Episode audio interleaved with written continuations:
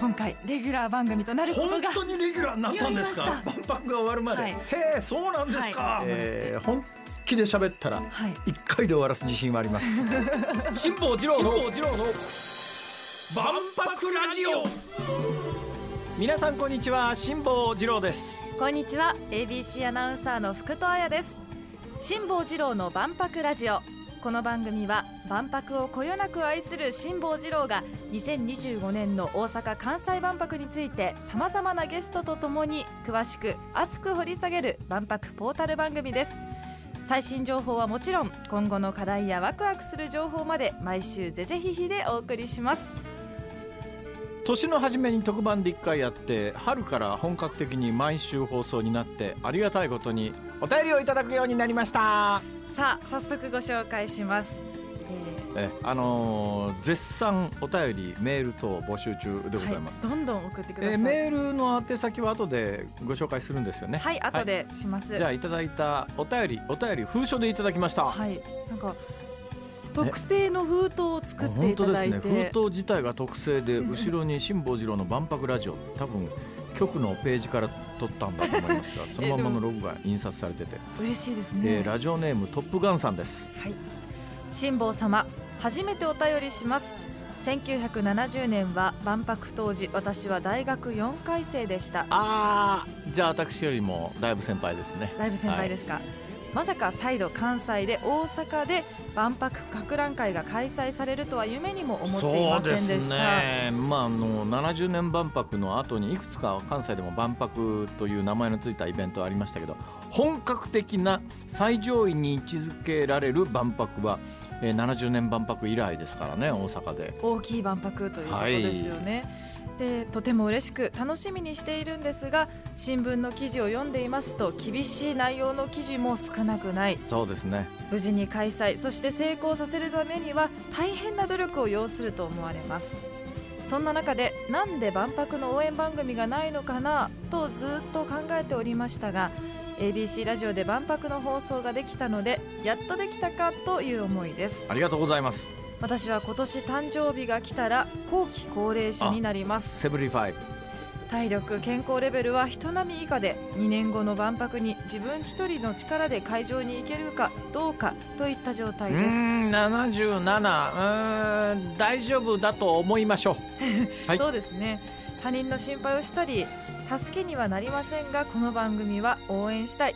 ラジオネームだけでも無理に元気な名前にします。あそれでトップガンんさんなんですね、はい。ありがとうございます。というようにですねいただいたメールその他は必ず目を通して、えー番組作りに生かしていきたいと思いますので皆さんあのどんどんと、えー情報をお寄せくださいということでその宛先です。メールはエキスポアットマーク ABC1008.com 小文字で EXPO アットマーク ABC1008.com です。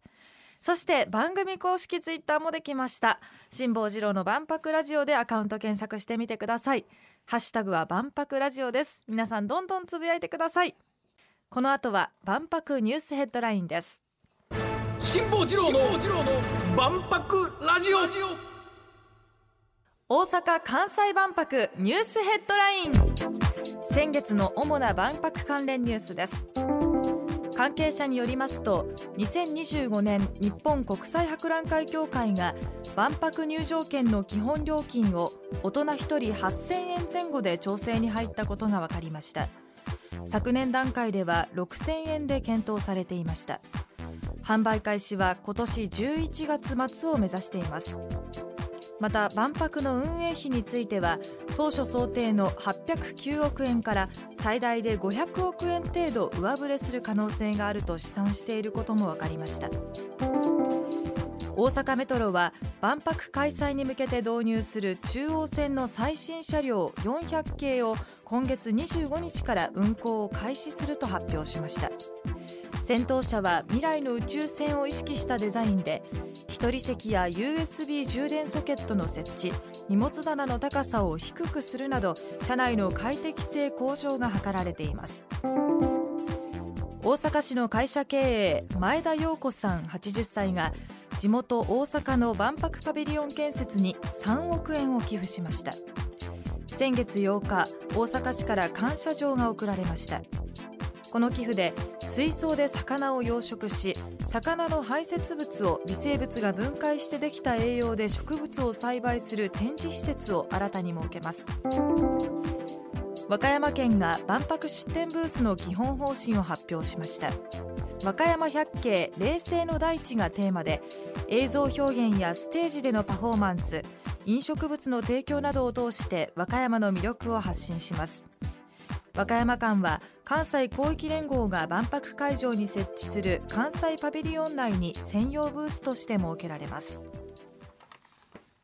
万博の入場料金これは結構世の中で話題になってますね。すねこれねもともと万博って手を挙げるときにいくらぐらいの値段にしますよっていうのをドルベースで言うわけですね。はいであの前回発表された値段っていうのはその一番最初にいやこのぐらいの値段になりそうですっていう予想した時のドルベースの入場料金にかなり近い円建ての予算だったんですが、まあ、ここへ来て円安にもなってますしそれから明らかにインフレ傾向でこれ開催されるに2025年に日本の物価がどうなってるのか分かりませんから、はい、まあ、ちょっと高いボールを上げてるのかなっていう感じは正直します。後で安くなった方がまだだけどもいいって今年の11月には前売りで販売し始めないといけなくてまあ前売りだからおそらく1割か2割かなんか安くはなるんだろうと思いますが、えー8,000円で2割引きだとしても826,6400円か。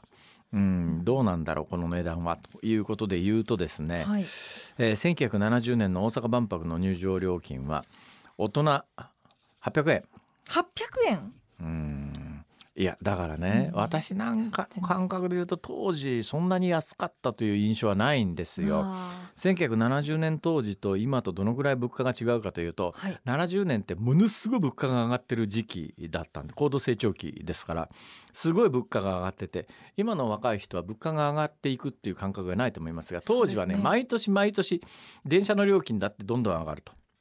物価というのは上がるもんだという認識なんですがただこの20年30年ぐらいに物心ついちゃってる人は物価は上がらないもんだと思ってますがそんなことないですよ物価っていっぺん上がりだしたらね止まんないですよ。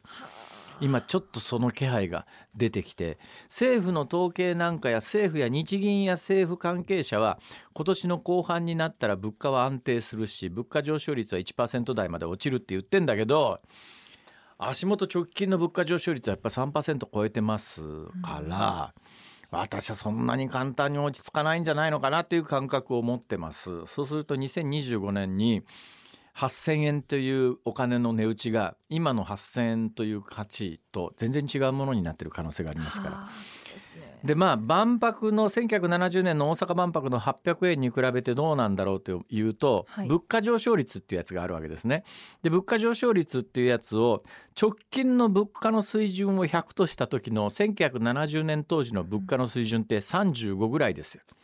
だから、まあ、簡単に言うと世の中全部の平均値を取ると給与水準だとか物価水準だとかで言うと今の物価は1970年当時の3倍ぐらいかなという感覚です。だとしたら8000円っていうのは？今で言うと3波212100円。これがねものによるんだよね物価ってやつは。あ難しいところで手元にですねーはい。例えば食パンっていうのがあって食パンこれ食パン1キロっていう単位は何なんだろうと思うんだけ1キロどどれぐらいですか、わかんない。一食パン1斤よりは斤いや1斤よりだいぶ多いだろうと思思うけどね。食パン、そうね。食パン1キロってそこそこあると思います。1970年116円だったやつが今に434円だそうです。あ今434円っていうとかなりあるね。ですね。いやその食パンもね昔と違うのは食パンっていうのはこのぐらいの値段だろう値段だろうっていう感覚あったじゃないですか。はい。今食パンってほらスーパーで売ってる一番安い食パンと確かに。ね銀座の表通りであの売ってる有名ブランドの食パンで10倍ぐらい値段違うからね同じ一斤でも。今結構高級食パンって出てそうなきてますんですよもんねだからね昔は食パンっていうといろんなものの物価の基準になったんだろうけどいやそれ今はいや売ってるものによって全然値段違うだろうっていうそういう感覚ですよね。えーはがきがね、えー当時1枚7円でした。今いくら？64円、えーとなるともう7区63あ9倍だわ。だからものによったらやっぱりそっか確かに。9倍から10倍になってるんだな。だとしたらまあ今この万博の値段は800円かける9八区七八区72 そうですね。区ができなくなってる。やばくね？でもそう考えると8000円はまあ妥当なのかもしれないです。そんなことないですか？何が妥当かは難しいです、はい。これはちょっと言いづらいですね。はい。妥当かどうかは分かりません私はもうちょっと安い方がいいと思います、私ももうちょい安い方が行きたいですね、うん。この後は離岸から着岸まで船の自動運転技術を開発するベンチャー企業エイトノットの木村雄人さんにお話を伺います。辛坊治郎の万博ラジオ。ここからは大阪・関西万博に関わるさまざまなゲストを迎え2週にわたってじっくりとお話を伺ってまいります今回は船の自動運転技術を開発する大阪堺のスタートアップ企業エイトノット代表取締役 CEO の木村雄人さんにお話を伺います。よろしくお願いいたします。はい、よろしくお願いいたします。今日はオンラインで、えー画像がつながっておりますが。見えてますか？はい、見えてます。木村さん若いですね、い。や、こう見えて、今年で40になります。40、まあこう見えてっていうのが正しいかどう40かわかんないは40はまあ若いっすよ。若いっすそれでまたエイトノットっていう名前が福戸さんわかりますエイトノットの由来ですか？いやエイトノットって聞いて何イメージします？えー、エイト？いやあのですねあエイトノットっていうのは思い浮かばなかったです。お思い浮かばないですか？はい。あーまあ普通の人はそれでいいんだと思います。いやふそうだと思いますけどエイトノットっていうのはロープのロープの一番最後のところに8の字結びって言って8 8に見えるノットは結び目なんですけど、はい8に見える結び目っていうのをロープの一番最後に作るんですよ。それ何のためかっていうと抜けロープがスポーンと抜けるとはいのを防止するために、まあそれを作るんですね。だからあのこの会社のだから株式会社エイトノットの、えー代表取締役の木村雄人さんなんだけどこのエイトノットっていう名前聞いた瞬間に船とか海とかに関わってる人間は、まあ、塩気の多い人なんだろうな。お話は始まったばかりですが今日のところはこの辺でお別れです。辛坊治郎の万博ラジオ。また来週土曜日のお昼12時にお会いしましょう。さようなら。